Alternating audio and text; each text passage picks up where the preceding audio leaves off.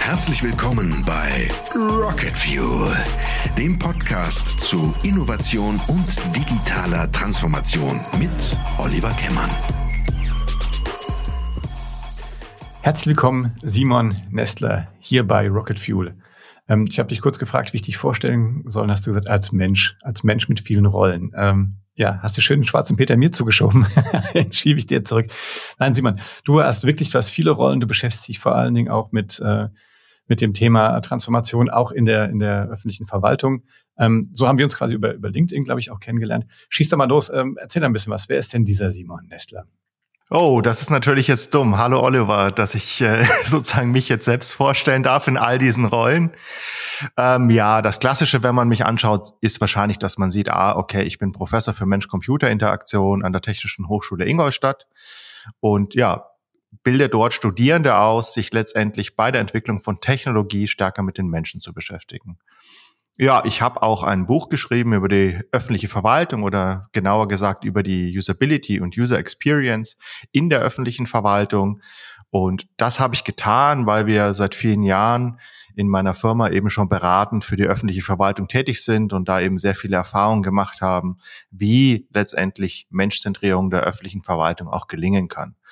Und ja, wie alle, ich bin natürlich auch Bürger. Ich habe auch Interaktion mit der Verwaltung aus einer ganz anderen Perspektive äh, an den verschiedensten Stellen und sehe natürlich da auch, was läuft und was vielleicht auch nicht läuft. Ähm, aber die, das ist ja eigentlich spannend, ne? weil wer beschäftigt sich denn freiwillig quasi mit der Transformation der öffentlichen äh, Verwaltung? Weil das ist ja ein, eine Sisyphus-Aufgabe, oder nicht?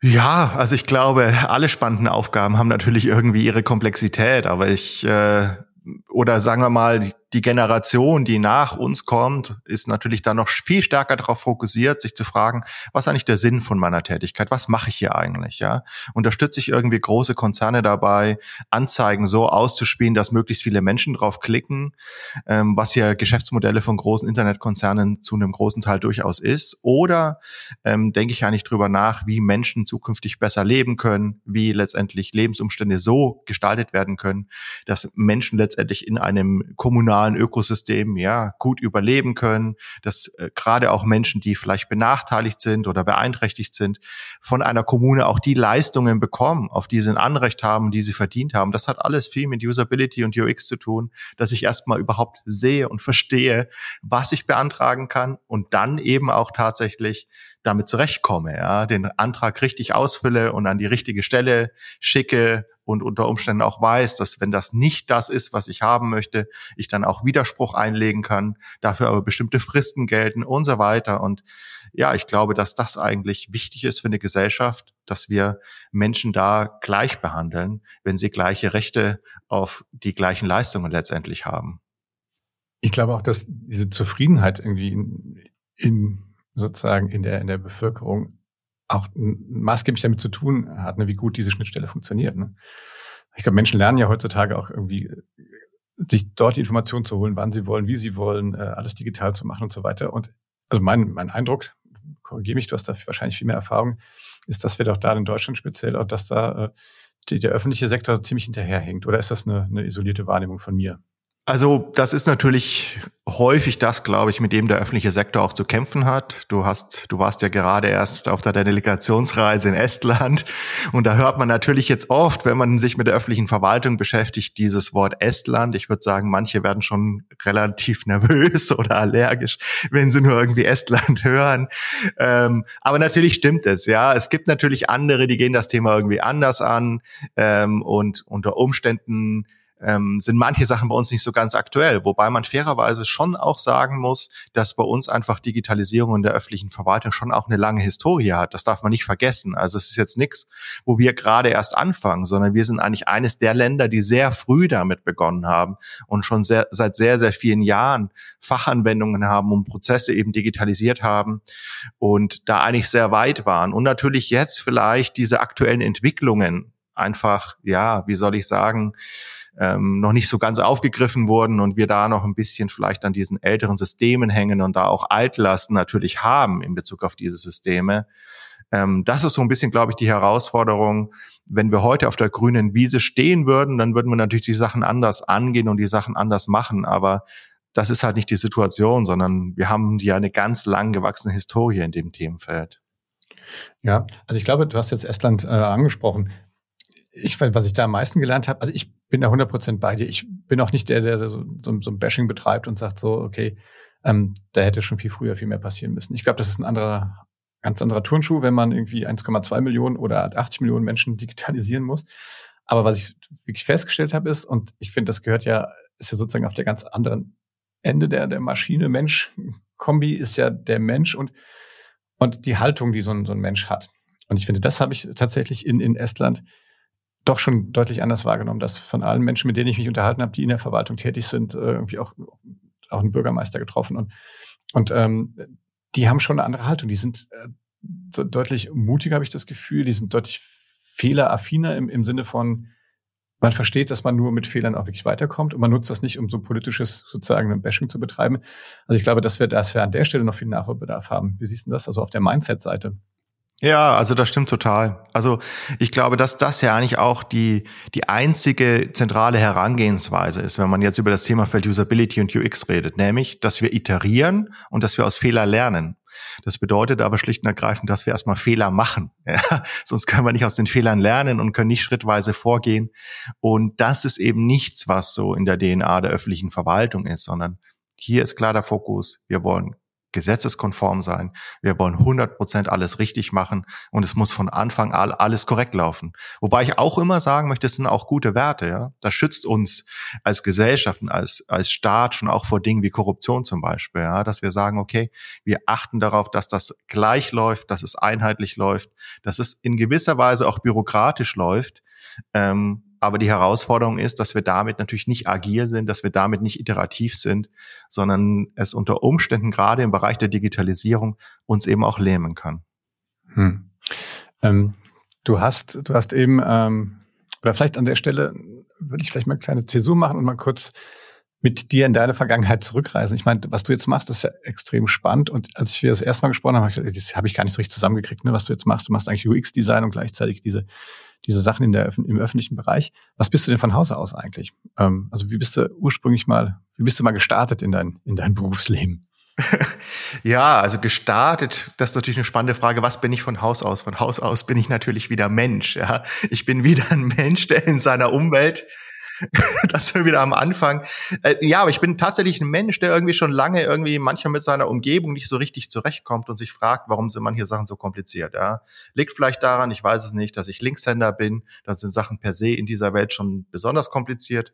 Dann habe ich aber beruflich Informatik studiert, habe einfach Technologien entwickelt, ähm, war da an der TU München und hatte dann die Aufgabe, letztendlich ein, eine Software für Rettungskräfte zu entwickeln. Und das, dann ging das Chaos los. Ich habe das gebaut. Aus meiner Sicht war das total gut und total perfekt.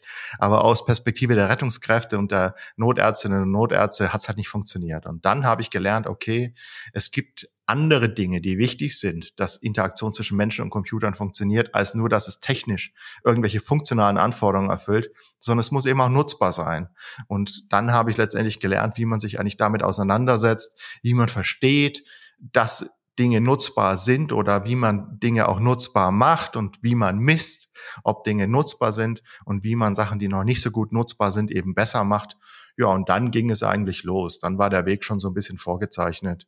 Ähm, dann war ich in einem Unternehmen, habe das dort ähm, angewendet und dann war ich letztendlich relativ schnell auch Professor für Mensch-Computer-Interaktion und habe eben angefangen, das letztendlich Studierenden beizubringen, wie das funktioniert. Ja, jetzt ist mal so diese, diese ähm, Schnittstellenbeschreibung so. Also ich, ich hätte das immer so erstmal so das Thema UX, das hätte ich immer so eher so erst so im, im Designbereich verortet, gar nicht so sehr im, im Informatikbereich. Ist das, ist das, ist das so? Ist das eine falsche Wahrnehmung von mir? Also ist das schon eher besonders, dass du Informatiker sowas machst? Also es ist schon natürlich ein Designthema. Wir nennen den Studiengang bei uns an der Technischen Hochschule in Ingolstadt auch User Experience Design. Spannenderweise ist er aber an der Fakultät für Informatik angesiedelt. Und da merkt man schon, dass es einfach ein unglaublich interdisziplinäres Thema ist. Also ich glaube, man braucht genau drei Disziplinen. Man braucht das Design, man braucht die Informatik und man braucht die Psychologie. Und die drei Themen zusammen formen da eigentlich was, was jetzt ein Designer, eine Designerin allein nicht kann und genauso die anderen beiden Disziplinen alleine auch nicht können, weil es eben genau immer um das Zusammenspiel geht, was ist denn technisch möglich, wie gestalte ich die Interaktion und sozusagen, was sind Bedürfnisse der Menschen und wie bringe ich die Bedürfnisse der Menschen da rein. Das heißt, ja, es ist sehr interdisziplinär und es ist sozusagen die Verzahnung dieser drei Disziplinen. Also wenn man sich umschaut in den Menschen, äh, in, in den Kreisen der Menschen, die das professionell betreiben, dann wird man sehen, dass die genau, zumindest die, die in meinem Alter sind, die werden einen dieser drei Hintergründe haben.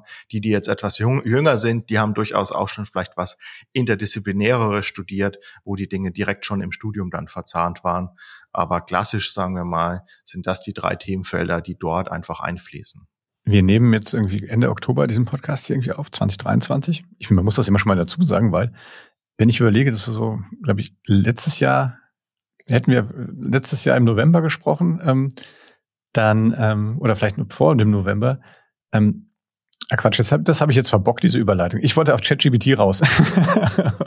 also, was hat, ähm, als du das das erste Mal gesehen hast, hast du, hast, hast du diesen, diesen Impact, den das hat, hast du das so kommen sehen? Du meinst, habe ich ChatGPT kommen sehen oder habe ich kommen sehen, was daraus entstehen wird? Nee, nee, gut, das kommen, wenn man ein bisschen in der Branche ist, hat man kommen sehen, dass, dass die daran arbeiten über mehrere Jahre. Ich glaube, das, das ist nicht die richtige Frage, sondern eher, hast du erwartet, dass das so einen rasanten, also so eine hohe Akzeptanz findet und gleichzeitig sich so schnell weiterentwickelt? Also ich muss sagen, ich habe mir das am, am Tag, nachdem das da war, angeschaut und habe dann sehr schnell wirklich konkrete Sachen durchgespielt, habe irgendwie meine Folien dort irgendwie reingepastet und dann Klausurfragen stellen lassen, habe ihn dann irgendwie die Klausurfragen beantworten lassen und habe mir gedacht, oh shit, das ist schon ganz schön krass, was da eigentlich gerade passiert. Und ähm, habe gedacht, wow, ja, also wir genau wie du sagst, KI ist jetzt ja nicht unbedingt was Neues für uns, aber ich habe gedacht, okay, das ist natürlich irgendwie die Theorie angewendet auf ja große Datensätze vernünftig trainiert, auch was sozusagen in Bezug auf Sprache sich dort getan hat, das fand ich schon alles sehr faszinierend und ja, muss sagen, bin immer noch begeistert. Das hat sich ja, also als ich das bedient habe, hat es für, für, sie, für mich sich ein bisschen wie Magie angefühlt. Und das gibt's, gab schon so ein paar Mal, dass ich diesen Effekt hatte, dass ich sage, wow, ist irgendwie magisch, ja. Das erste iPhone in der Hand, wow, magisch. Die erste VR-Brille vielleicht auch, wow, magisch. Und genauso war das eigentlich auch wieder bei ChatGPT. Und das ist für mich schon so ein Indikator, dass man sagt, okay, hier ändert sich jetzt grundlegend was. Ja, also würdest du auch sagen, dass sich damit grundsätzlich unser Verständnis von Schnittstellen, also Mensch-Computer-Schnittstellen verändert? Ja, das ist eine spannende Frage. Also ich glaube, dass sozusagen diese Technologie eigentlich zeigt, dass die Interaktion zwischen Menschen und Computer in den nächsten Jahren noch viel wichtiger werden wird, dass wir uns damit beschäftigen und dass es eben anders sein wird wie in der Vergangenheit. Es wird halt ja, das ist eigentlich spannend, weil eigentlich war es ja so, dass wir Interaktion zwischen Menschen hatten und es ist jetzt ja nicht so weit wegliegend, dass man sagt, okay, jetzt spreche ich mit Menschen, jetzt spreche ich mit dem Computer. Und dann war aber technologisch das Problem, dass das nicht funktioniert hat, dass der Computer uns so verstanden hat. Und dann haben wir Abstraktionen gebaut. Also all die Oberflächen haben wir ja gebaut, um letztendlich eine Möglichkeit zu schaffen, mit dem Computer zu interagieren. Und plötzlich merken wir, dass es wieder so geht, wie es auch mit Menschen geht. Und was ich aber sehr spannend finde, ist tatsächlich hier schon den Gedanken der Effizienz. Ob das sozusagen immer die beste Möglichkeit ist, zu interagieren, indem ich das eben mit Chats und mit Sprache und so weiter tue. Ich habe jetzt die Tage, ich weiß nicht, ob das jetzt äh, so brandneu ist, aber ich habe es die Tage das erste Mal gesehen, dass sozusagen die ersten ähm, Roboter jetzt von Boston Dynamics, die mit ChatGPT quasi in der sozusagen in der Kommunikationsebene quasi arbeiten. Also ich kann jetzt mit so einem Bot von denen, diesem Hund, den die haben und sowas irgendwie quatschen. Ich weiß nicht, hast du das gesehen? Nee, das Beispiel kenne ich nicht. Ja, das ist, das ist irre. Äh, weil ich denke, da bist du ja auf einmal an einer Stelle, ne, das ist ja nicht nur dein Computer, dein Smartphone, sondern ne, wir, wir kommen jetzt dann an, an den Punkt, wo man wirklich mit einem mit einem Roboter reden kann ne? und, äh, und der tatsächlich ja dann sinnvolle, sind, sinnvolle Antworten gibt. Ähm, auch wenn du das jetzt das Video vielleicht nicht so gesehen hast, aber ich meine, diese Idee dieser, dieser generellen ähm, KI, ne, oder diese, diese General AI, wie sie ja, glaube ich, heißt, ne, ähm, die dann wirklich den Bot steuert und viele Sachen echt übernimmt. Wie, wie guckst du da drauf? Glaubst du, dass das wird kommen und wie wird das vielleicht auch gerade dann in unseren Umgang mit Maschinen verändern? Ja, also ich gehe davon aus, dass sich da ganz viel entwickeln wird. Es gibt ja auch irgendwie schon jetzt äh, fertige Lösungen von ChatGPT, dass ich auch mit Spracheingabe und äh, Sprachausgabe arbeiten kann, was nochmal ein anderes Gefühl macht einfach, ja, wie einfach nur zu chatten, wenn ich so eine Stimme höre. Gleichzeitig merken wir, ich frage immer unsere Studierenden, wer eigentlich Siri nutzt und da sagen irgendwie alle Studierenden, die super technikaffin sind, da meldet sich eine Person von 50 vielleicht, ja, wo für mich immer die, der interessante Aspekt ist, es muss nicht nur etwas technologisch möglich sein, sondern es muss auch für uns Menschen irgendwie etwas sein, wo wir sagen, das wollen wir und das brauchen wir und das wünschen wir uns. Und das ist, glaube ich, echt der spannende Punkt. Es wird möglich sein, mit Robotern zu sprechen. Ja, für mich immer die Frage, ist das auch interessant für uns? Gibt es da irgendwie einen tollen Use Case, wo wir sagen, das macht für uns auch tatsächlich Sinn, ja? Ja, ja, naja, gut, klar, das ist ja immer so. Wie, viel, wie viele Studierende antworten denn, wenn du sie fragst, ob sie schon mal ChatGPT genutzt haben? Oder regelmäßig das? ich glaube alle. Ja, die sind sehr ehrlich, die sind sehr ehrlich, die melden sich dann schon alle, ja.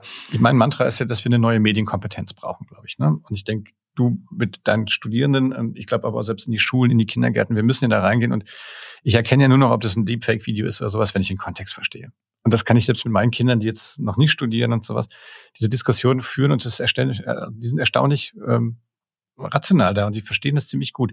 Aber ich glaube, wir brauchen über die Gesellschaft auch eigentlich ein neues Medienverständnis, das, das uns hilft, mit sowas umzugehen, ne? auch mit, der, mit dieser Geschwindigkeit, mit der sich das entwickelt, oder? Wie siehst du das? Ja, also letztendlich erfordert ja jede Kommunikation, Interaktion irgendwie, dass wir quasi auf Augenhöhe das tun. Das heißt, wir müssen natürlich schon verstehen, wie eigentlich der Computer funktioniert, wie der Computer auch arbeitet, zumindest in gewissen Details, um dann letztendlich auch zu verstehen, wie diese Interaktion aussehen kann. Eine Möglichkeit kann natürlich wirklich sein, dass es eines Tages wirklich keinen Unterschied geben wird zwischen einer Mensch-Computer-Interaktion und einer Mensch-zu-Mensch-Interaktion. Ja. Dann könnten wir wirklich sagen, das ist wirklich intuitiv, weil all das, was ich aus der analogen physischen Welt gelernt habe, ich dann tatsächlich ins Digital übertragen könnte.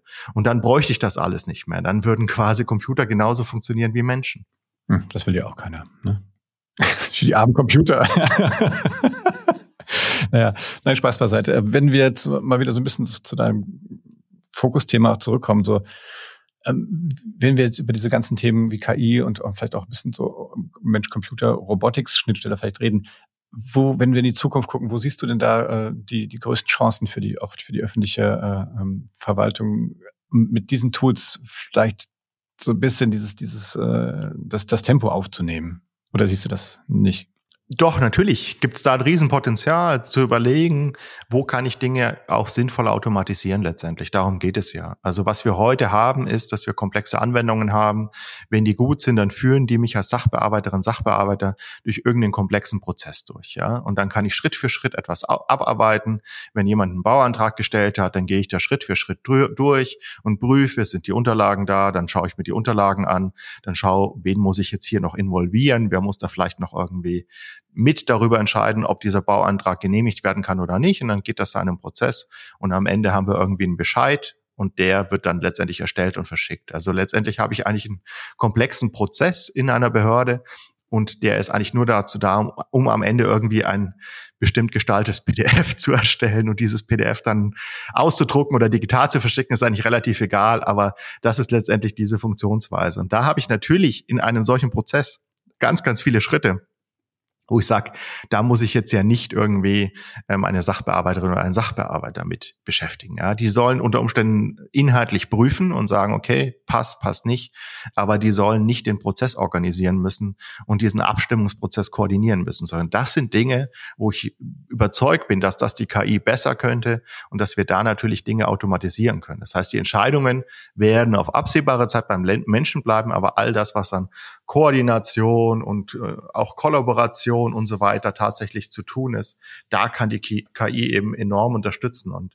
aus meiner Sicht müssen wir da keine Angst haben, dass da Arbeitsplätze wegfallen, sondern wir müssen das eigentlich eher jetzt tun, dass wir ähm, in Zukunft eigentlich die, die Funktionsfähigkeit des Staates sicherstellen können, wenn irgendwie die Menschen, die dort heute arbeiten, in Rente gehen und einfach nicht ausreichend junge Menschen dort vielleicht auch nachkommen werden. Ja, das unterschreibe ich hundertprozentig. Was das hier der äh, neue Oberbürgermeister von Mainz, Mainz, Nino Hase, der sagt immer, also ich müsste im Prinzip, um dieses Service-Level, den, den die Leute erwarten, zu halten, müsste ich eigentlich 2000 Menschen einstellen, so ungefähr. Ähm, da das nicht geht, müssen wir uns digitalisieren. Ne? Das ist sein, auch dessen Mantra eigentlich. Ne? Was kannst du denn, du hast ja gesagt, du mit deiner, mit deiner äh, Company, du berätst auch, auch ähm, sozusagen Organe der öffentlichen Hand, sagt man das so? Ich weiß es gar nicht. Behörden. Ähm, ich würde sie Behörden. einfach Behörden nennen, ja. Ich wollte es ein bisschen, ein bisschen charmanter nennen. Ähm, wie, was ist so deine, das würde mich echt mal interessieren, weil ähm, was ist so deine, äh, wann kommen die auf die Idee, mit dir zu sprechen? Also was ist, was passiert da? Was, was kannst du vielleicht auch, weil ich gehe davon aus, ein paar ähm, aus diesem Bereich hören auch hier den Podcast. Ähm, wann, also was sind so die, die Trigger, wo man merkt, so man sollte vielleicht einfach mal mit einem Profi wie dir äh, reden irgendwie? Also du wirst dir wahrscheinlich schon denken, wann man irgendwie sich externe Hilfe holt, wenn man irgendwo so ein Kind hat, was ganz, ganz tief in irgendeinem Brunnen gefallen ist und man keine Idee mehr hat, wie man das rausbekommt, man irgendwie schon selbst fünfmal versucht hat, das jetzt zu retten und das alles gescheitert ist. Dann sagt man, okay, vielleicht haben wir da irgendwie ein grundsätzliches Problem. Und das kann sein, dass man halt irgendwie eine neue Software einführt. Das ist häufig so ein Aufschlagspunkt. Man führt irgendwie, man hat eine alte, unfassbar schlechte Software und sagt, okay, in Behörden heißt das ja dann gerne Fachanwendung und sagt dann, jetzt haben wir hier eine Verbesserung und jetzt wollen wir hier was Besseres einführen. Und dann gibt es da eben Herausforderungen und dann gibt es da Hürden und dann gibt es da Diskussionen und sagen Leute, nee, das passt aber überhaupt nicht zu der Art und Weise, wie wir eigentlich damit arbeiten. Und ähm, dann kommt meist irgendwie vielleicht jemand aus den Gremien, also da gibt's ja dann Hauptpersonalräte oder Hauptschwerbehindertenvertretungen, sagt, nee, nee, nee, diese Software, die wollen wir nicht einführen und wenn die eingeführt wird, dann wollen wir erstmal eine fundierte Untersuchung, ob die tatsächlich ähm, die Situation verbessert, ja, die wir gerade haben, ähm, ob die also tatsächlich für unsere Beschäftigten vernünftig zu bedienen ist. Darum geht es dann in der Regel. Und das ist dann sozusagen die grundlegende Fragestellung, mit der wir involviert werden und ähm, wo wir dann ähm, ansetzen zu überlegen, okay, was, was ist sozusagen eigentlich das Problem, was wir gerade haben, was wollen wir eigentlich lösen, ähm, was ist vielleicht auch die Ausgangssituation? Und ist sozusagen der Weg, ähm, dass man sagt, wir wollen jetzt irgendeine Software ablösen und da irgendwie was anders machen, eigentlich der Weg, womit dann die Menschen eben auch effektiver und effizienter arbeiten können. Darum geht es letztendlich, einfach die Perspektive der Beschäftigten reinzubringen und das eben auf professioneller Ebene, weil häufig wird das dann sehr subjektiv. Dann gibt es eine Person, die kann damit vielleicht nicht so gut arbeiten oder hat Angst vor der Umstellung und da ist unser Job letztendlich objektive Gründe einfach reinzubringen. Ja? Also da Fakten zu schaffen, Zahlen zu, zu liefern und zu sagen, okay, die aktuelle Software ist schlecht und die neue ist ein bisschen besser oder die ist noch schlimmer oder ähm, die muss entsprechend angepasst werden, damit sie für die Menschen überhaupt nutzbar ist. Also das heißt, dieses Matching zwischen den Bedürfnissen der Beschäftigten und dem, was die Software eben leistet oder ähm, leisten kann, ist ein ganz typisches Problem. Ja. Ähm, ist unglaublich schwierig, weil man natürlich in einem komplexen Vergabeprozess ist als Behörde, wo man irgendwas einkaufen will und wo man dann so eine Leistungsbewertung dessen, was man dort kauft, ähm, braucht. Das heißt aber, in Usability und UX kann ich ja nicht irgendwie jetzt einen Kriterienkatalog definieren und sagen, okay, wenn das erfüllt ist, passt das, sondern ich muss es halt schaffen, dass die Menschen das ausprobieren können und diese Erfahrungen eben systematisch dann auswerten ich erlebe es oft, wenn ich mir das so angucke, dass, ähm, dass da auch manchmal, ich meine, das ist extrem komplex, ne? Und ähm, also ich glaube, für jemanden, der ähm, so eine Behörde auch leitet oder sowas, da gibt eine Million Themen und dann kommt noch so eins dazu. Und ich sage mal, diese ganzen, die ganzen Digitalisierungsthemen werden ja auch noch zusätzlich immer schneller, immer komplexer. Ich habe manchmal so das Gefühl, man, man holt sich eine klassische Unternehmensberatung dann rein, lässt sich ein Digitalkonzept machen und grünen Haken dran in die Schublade und weiter geht's. Ähm, da muss doch quasi, muss ja mehr passieren, als dass man nur sich sozusagen beraten lässt, sondern muss ja auch irgendwo wahrscheinlich bereit sein, was zu verändern ne? und, und äh, so, so einen Transformationsprozess zu, zu starten. Wie, wie erlebst du das? Also was, was passiert da irgendwie? Du hast eben Psychologie genannt, die eine Rolle spielt, ne? auch in, dein, in deinem Studium, was du da, was du äh, dein Studierenden machst.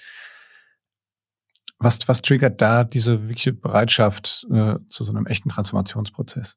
Ja, also das ist letztendlich natürlich das, das Mindset derjenigen, die da irgendwie involviert sind. Ja. Und da erlebe ich schon auch, wir hatten auch schon sehr gute Projekte, wo einfach die Fachabteilung, die für die bestimmte Software verantwortlich ist, nicht sagt, okay, wir wollen jetzt irgendwie diese Untersuchung, weil irgendwie Gremien jetzt diese Untersuchung nur mal haben wollen, dann kriegen die die, dann kriegen die ein schönes PDF-Dokument, dann können die sich das in die Schublade legen oder ein Auszügen an die Wand hängen, ist mir egal, aber dann haben wir das auch abgehakt und dann machen wir weiter mit dem, was wir sonst tun. Und wir haben aber auch tatsächlich erlebt, dass die gesagt haben, okay, das ist ja eine Riesenchance für uns. Jetzt äh, machen wir diese Untersuchung und jetzt wollen wir doch einfach schauen, dass wir dann diese Untersuchung nutzen, um einfach da besser zu werden und einfach in ein neues, in ja, in eine neue Art, wie wir eigentlich Software auch bei uns betreiben, einführen, ähm, hineinzukommen. Also diese Transformation zu starten, dass wir sagen, wir rollen nicht einfach mehr irgendwelche Updates aus, weil die Technologie das möchte, sondern wir schauen einfach wirklich, wie entwickelt sich eigentlich die Erfüllung der Bedürfnisse der Menschen, werden die auch effizienter, in dem, was sie tun und unterstützen wir die einfach Schritt für Schritt auch besser bei ihren tagtäglichen Ar Arbeitsaufgaben. Und das geht einfach schon damit los, dass man einfach erstmal versteht, was die Menschen mit der Software tun. Also wir erleben dass wenn wir ins Projekt reinkommen, dass wir sagen, ah, okay, das ist die Software, da gibt's also jetzt 25 Masken, Formulare und eine komplexe Navigation. Und dann lehne ich mich gerne zurück und sage mir, jetzt zeigen Sie mir doch einfach mal die zehn häufigsten Prozesse, wie die Menschen damit arbeiten. Und dann ist meist irgendwie große Irritation im Raum und dann sagt man, das weiß ich jetzt auch nicht.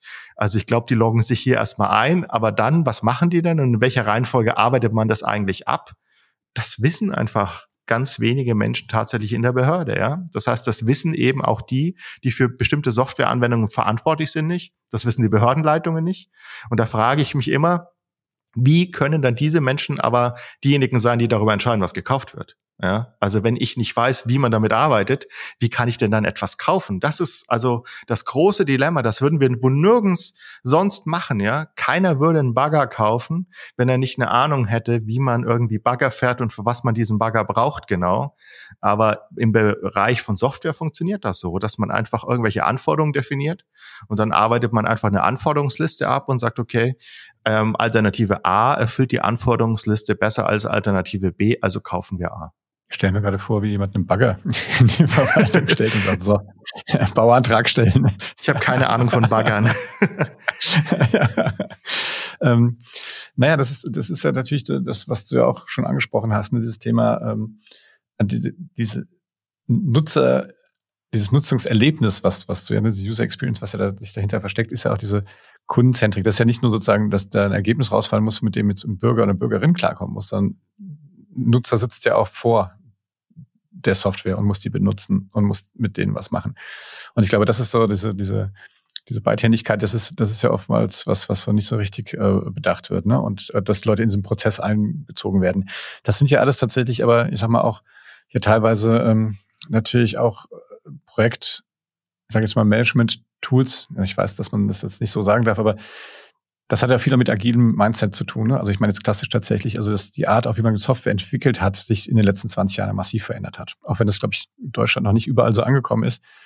Aber das setzt natürlich auch voraus, dass ich auf der anderen Seite nicht ganz anders mitarbeite ne? und, und sage, das ist jetzt alles ähm, wirklich auf die auf die Bedürfnisse ähm, sowohl der Anwenderinnen und Anwender als aber auch der, der Produkte, die hinten rausfahren, ausgerichtet. Ja. Ähm, wie, wie siehst du das? Spielt das bei euch irgendwie eine Rolle, dass man sozusagen auch die Art, wie man so Projekte führen muss, verändern muss? Also das, unsere Herausforderung ist natürlich immer, wir kommen als, als, als Dienstleister dort rein ne? und wir kriegen natürlich Aufgaben, die wir tun sollen. Und das größte Problem, was ich sehe, ist, wenn man sich all die Prozesse anschaut, die es so gibt, im Design Thinking insbesondere. Also wenn man sich zum Beispiel so ein Double Diamond äh, Process ansieht, so wie es das britische Design Council letztendlich skizziert, dann hat man eigentlich in so einer Entwicklung immer zwei Phasen. Die erste, der erste Diamant letztendlich in dem Modell ist, welches Problem will ich eigentlich lösen? Und der zweite Pfad ist dann eigentlich, oder der zweite Schritt ist dann, welche Lösung will ich eigentlich bauen? Also wie möchte ich das Problem lösen? Und unser Dilemma ist, dass wir natürlich in diese Projekte meist reinkommen, wenn man sagt, das Problem kennen wir und wir brauchen jetzt eigentlich nur noch die Lösung. Und das limitiert uns natürlich super stark, im ersten Schritt zu sagen, jetzt explorieren wir nochmal gemeinsam mit den Beschäftigten das Problem. Und wenn wir aber uns nur auf die Lösung fokussieren, dann begrenzen wir halt einfach auch dessen, was wir wirklich da grundlegend Neues auch schaffen können. Ja, so ein typisches Beispiel ist, wenn man jetzt irgendwie sagt, wir gucken uns einen Kindergeldantrag an, ja, und versuchen irgendwie den zu optimieren, indem wir immer nur auf die Lösung gucken. Dann machen wir ein paar Formularfelder besser, dann machen wir ein paar Sachen in erweiterte Funktion, wo wir sagen, das sind Sachen, die nicht so häufig auftauchen. Aber wir werden mit diesem Vorgehen nie dahin kommen, dass wir sagen, warum gibt es überhaupt einen Kindergeldantrag? Warum muss man Kindergeld denn überhaupt beantragen? Warum kann man nicht die Information, die der Staat hat, wenn der Staat denn weiß, dass ein Kind geboren wurde, warum kann der Staat dann nicht das auch nutzen, um Kindergeld auszuzahlen? Oder zumindest die Logik umdrehen und sagen, statt dass ich irgendwie über einen Antrag nachdenke, denke ich lieber über ein Schreiben nach, dass der Staat mir schickt, wo ich irgendwie eine IBAN angeben soll, ähm, auf des Kontos, wo irgendwie das Kindergeld gezahlt werden soll. Ja, jetzt mal ganz dumm gesagt. Und das, das ist sozusagen eigentlich unser grundlegendes Dilemma. Einfach wie, wie sozusagen tiefgreifend können wir eigentlich hier auch was verändern und wie, ja, du würdest wahrscheinlich in deiner Sprache sagen, wie groß ist die Innovation, die wir hier eigentlich auch schaffen können? Also ich finde das gar nicht doof, was du gesagt hast. Ähm, die, ähm, das, ist ja genau das, was, was mich immer so antreibt. Ne? Das setzt ja voraus, dass man Sachen, die man wahrscheinlich jetzt hier in der Verwaltung teilweise seit 40, 50 Jahren einfach immer schon so gemacht hat. Ne? Und ist ja, man kann das ja, was du gerade gesagt hast, und fand ich wirklich sehr wertvoll, kann man ja gar nicht auf, nur auf Software beziehen, sondern das kann ich auf alle Prozesse eigentlich beziehen. Ne? Warum muss ich melden, wenn ich einen neuen Baum gepflanzt habe oder was? Da gibt's ja, wenn ich, das auch nicht vernünftig erkläre, wenn ich das nicht mehr vernünftig erklären kann, dann machen die Leute auch viel weniger mit. Ne? Das habe ich ganz am Anfang ja mal in einer Frage so, so versteckt, diese, dieser Unmut natürlich auch dann irgendwann, der immer mehr steigt. Das heißt, ich bin immer mehr gewohnt, ähm, mehr Serviceleistung zu kriegen und mehr, also ich bin ja auch gewohnt, dass mich Unternehmen viel besser verstehen. Ja, dass mir Netflix einfach nur noch die, die Filme gibt, die ich gerne gucke und sagt, guck, wann du Bock hast mit dieser Erwartungshaltung gehe ich ja natürlich auch an, an ich sage jetzt mal, an öffentliche Produkte ran.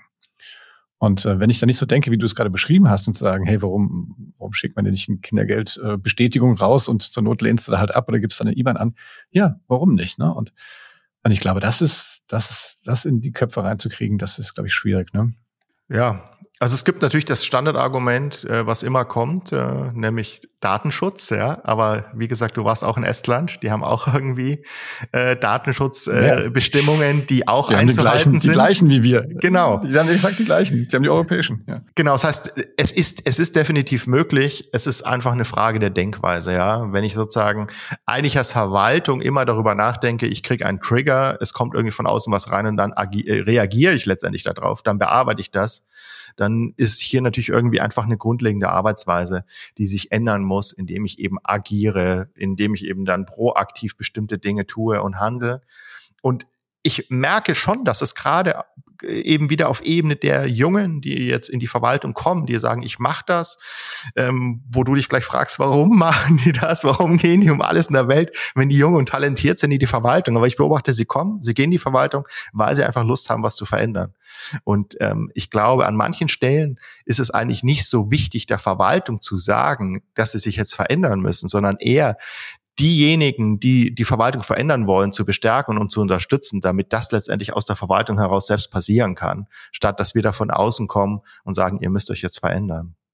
Das finde ich auch extrem, kann ich nur bestätigen, dass das, ähm, das, äh, das stelle ich auch fest. Ich bin ja hier in Mainz, in, bei, der, bei der Stadt Mainz ehrenamtlich im, leite ich den, den Digitalbeirat. Das ist quasi das Gremium, was du eben so ein bisschen äh, besprochen hast, ne? dass immer sagt, dass da sitzen ganz verschiedene Menschen drin aus äh, unterschiedlichen quasi Institutionen der Zivilgesellschaft, also aus dem, aus dem Seniorenbeirat, aus der Freiwilligen Feuerwehr, aus dem, aus dem Wissenschaftsbeirat, irgendwie der Geschäftsführer der der Stadtwerke und so. Also es ist wirklich total bunt gemischt. Also wirklich eins der, der, der diversesten Gremien, das ich kenne. Also das Abstand das diverseste Gremium.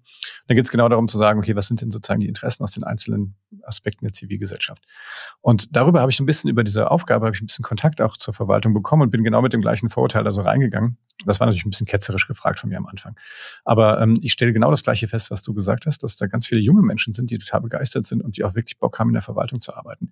Und die sich dann von nicht kleinkriegen lassen. Das ist halt einfach, wir machen das so, wie wir es immer schon gemacht haben, sondern die wirklich auch jetzt hingehen und fordern und sagen, hey, komm, lass uns doch mal hier mit jemand wie mit dem Olli quatschen. Und wie können wir den Sachen hier verändern? Und wir wollen das. Und das ist total, das finde ich großartig, ehrlich gesagt. Also Shoutout an, an die ganzen jungen Leute, Menschen da draußen, die wirklich hier auch was für, für damit natürlich auch gleichzeitig für die Gesellschaft tun. Ne? Und auch sagen, hey, wenn wir jetzt hier nichts verändern, wer soll das denn dann machen? Ja? Und deswegen finde ich das gut. Und ich glaube, deswegen wichtiger, dass es Menschen wie dich gibt, ähm, die, die tatsächlich dann auch ähm, Organisationen dann einfach unterstützen und flankieren, ähm, um genau dann, ich glaube, diese muss diese Organisation in die Lage versetzen, diese Talente sich entfalten zu lassen. Ich glaube, das ist das Entscheidende. Ich glaube, das kann man auch als, als Führungskraft in der öffentlichen Verwaltung wahrscheinlich relativ einfach machen, ne? dass ich einfach äh, die Freiräume einräume und diese Talente, da hat mir jemand gesagt, das fand ich ganz schön, meine Rolle ist der Cheerleader. das fand ich ganz cool, zu empowern, ne? zu sagen, hey, mach doch mal. Ja, Mensch, jetzt habe ich ja viel geredet gerade. Das ist eigentlich dein Job. ist doch auch mal gut, wenn sich das ein bisschen umdreht, oder? ja, siehst du, dass das Thema bei mir durchaus resoniert. Äh, vielleicht, vielleicht zum Abschluss nochmal irgendwie, wir hatten es am Anfang angesprochen, du hast ein, Buch geschrieben, das heißt Menschzentrierte Digitalisierung. Und äh, als ich die Titel gelesen habe, ja, klingt geil. Und dann den Untertitel Praxisleitfaden für eine gelungene Usability und User Experience in der öffentlichen Verwaltung. Und dann habe ich, ich gesagt, okay, das ist ja spannend, ja. Ähm, weil das natürlich irgendwie, dass man das sozusagen an der Stelle nochmal so, ich sag jetzt mal, ähm, einschränkt, ist ja fast gar nicht nötig. Ich meine, diese, die Sachen, die du da beschreibst, die gelten ja eigentlich auch für ein durchaus äh, für ein mittelständisches Unternehmen oder so, oder? Das ist jetzt dann ist ja schon viele Sachen drin, die auch so spannend sind. Ja, natürlich. Also es ist vielleicht, warum, warum fokussieren wir uns so sehr da auf die Verwaltung? Ich glaube, dass es für die Verwaltung schon sehr wichtig ist, auch zu sehen, okay, da hat jemand unsere Probleme verstanden, weil unsere Probleme sind ja ganz anders wie die, die vielleicht Unternehmen haben und ähm, sind das wirklich auch Sachen, die für uns funktionieren. Also einfach vielleicht auch Argumente wegzunehmen, warum man sich als Verwaltung jetzt nicht damit beschäftigen muss. Also das war eigentlich sozusagen unser, unser wichtiges Anliegen dahinter, weil in der Vergangenheit, in der Vorbereitung zu dem Buch, haben wir häufig gefragt, was sozusagen der Stellenwert von diesem Thema ist. Und dann haben wir eben oft das Antwort bekommen, ja, bei uns läuft das eben nicht so wie ein Unternehmen, weil wir ja sozusagen nicht ähm, da irgendwie Geld mitverdienen. Und deswegen brauchen wir keine Customer Experience. Ja, Amazon muss das machen, weil die müssen sich optimieren, die müssen sich in dem Wettbewerb behaupten und müssen schauen, dass sie irgendwie die meisten Produkte online verkaufen. Deswegen müssen die sich kontinuierlich optimieren und haben da auch einen Vorteil von. Und dann waren wir irgendwie sehr irritiert und haben gesagt, okay, aber hat die Verwaltung denn nicht auch einen Vorteil davon, wenn sie menschzentriert agiert und ja, dann haben wir natürlich gelernt, die Verwaltung ist immer irgendwie Monopolist, ja. Also so, so blöd das klingt, wenn du jetzt in der Stadt Mainz bist, dann kannst du ja nicht sagen, hey, das läuft in Wiesbaden total super. Ich verlängere jetzt meinen Personalausweis in Wiesbaden und mache meine Eheschließung in Wiesbaden, weil die machen das total super und in Mainz läuft das nicht so gut. Und ähm, das heißt also, jetzt könnte man sagen, ja gut, man muss es ja da machen, ja, man muss da durch, ja, man hat keine Wahl, man muss es machen, egal wie schlecht es ist.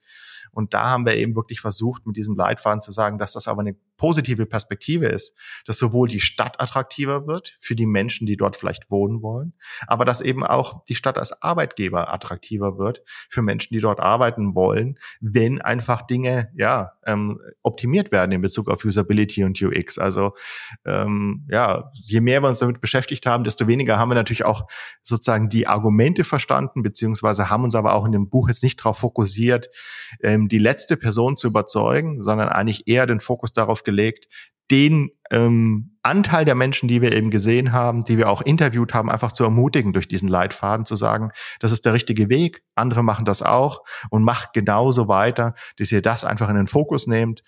Und seit wir den Leitfaden geschrieben haben, das war jetzt auch schon im März 2022, beziehungsweise im März 22 wurde er schon veröffentlicht, also geschrieben haben wir ihn ja schon vorher, ähm, haben wir einfach gemerkt, dass da noch viel passiert ist, dass es also mehr und mehr einfach auch Leute gibt, die beim Staat in der öffentlichen Verwaltung arbeiten und da einfach auch für UX zuständig sind. Also da passiert was und dieses Thema kommt schon voran. Ähm, und ich bin auch sehr optimistisch, dass, dass wir in den nächsten Jahren einfach auch da die ersten Früchte davon sehen werden und hoffe einfach, dass es dann auch Nachahmerinnen und Nachahmer gibt, die sagen, hey, was die da in der Nachbarstadt Stadt machen, ist doch irgendwie doch ganz gut. Wie haben die das denn eigentlich gemacht? Da kann ich nichts hinzufügen. Das, ich stelle mir nur gerade vor, wenn das, wenn das ein freier Wettbewerb der Serviceleistungen gäbe, das wäre eigentlich eine spannende Idee, oder? Also ich weiß nicht, ob ich in Wiesbaden jetzt unbedingt äh, heiraten wollte. naja, aber das wäre ein interessanter Ansatz, kann man ja mal so, mal so ein Sparring machen. Aber zu Estland noch, das letzten vielleicht Referenz, ich glaube, die haben alle Services digitalisiert, bis auf Scheidungen. Das kommt jetzt irgendwann noch. aber das kannst du doch nicht online scheiden lassen. Damit hätte ich angefangen, oder? Ganz genau, ja. Da will man ja eigentlich genau, genau bei, bei der Scheidung möchte man ja dann den persönlichen Kontakt eigentlich auch nicht mehr haben. Vermeiden. Ja. ChatGPT bitte formulieren, ja. Saubere Scheidungspapiere hier. Ähm, Simon, vielen, vielen Dank. Hab schon ein bisschen überzogen hier. Ähm, ich fand, hast gemerkt, ultra spannend. Das ist wirklich auch ein Thema, was, was bei mir wirklich äh, äh, auch Knöpfe drückt. Und ähm, freue mich sehr, dass wir uns, dass wir uns kennengelernt haben. Und ähm, ich hoffe auch, dass wir mal zusammen vielleicht mal auf so einem Projekt irgendwie zusammenarbeiten, weil ich glaube, das ist total spannend, ähm, was du am, am Schluss über dein Buch auch gesagt hast, dieses, dieses, äh, so ein bisschen dieses Denken, so, äh, ja, die Leute müssen ja zu mir kommen. Ich glaube, das hat, ist, ist nicht nur bei den Städten so, sondern ich habe das Gefühl, das ist auch noch in der, in der Wirtschaft in vielen Bereichen so. Und ich glaube, da werden wir uns extrem umstellen müssen. Und da werden wir alle, auch in, im Mittelstand, ähm, äh, werden wir auch eine Haltung äh, entwickeln müssen, die halt sagt, hey, das funktioniert nicht mehr. Ne? Nicht nur als Arbeitgeber, äh, sondern auch jemand, der Produkte entwickelt. Wenn ich höre, dass dann gibt ja Leute, die sagen, also ich glaube Gartner, die haben das gesagt, ein Großteil der, der, des Profits wird in den nächsten zehn Jahren von Produkten, mit Produkten entwickelt werden, die es heute noch gar nicht gibt. So, und wenn ich mir sowas vorstelle, dann, ähm, dann, dann müssen wir ein neues Mindset machen. Und das ist, glaube ich, egal, ob die Menschen, die talentierten Menschen in der Behörde arbeiten oder äh, in der freien Wirtschaft. Ja, genau. Also vielen Dank erstmal für den spannenden Austausch, äh, Oliver. Aber ich, ich, wenn ich, wenn ich darüber rede, wenn wir gerade diskutieren, merkt man natürlich auch, jetzt haben wir zwar über die Verwaltung geredet, aber in Unternehmen ist eben eigentlich auch nicht alles gut. Ja, das fällt mir irgendwie gerade nochmal so ein als Gedanken. Natürlich haben die nach außen eine total super Customer Experience. Aber wenn ich mir bei Amazon so die Employee Experience anschaue, dann merken wir sofort, ups, da laufen vielleicht auch manche Dinge nicht so gut.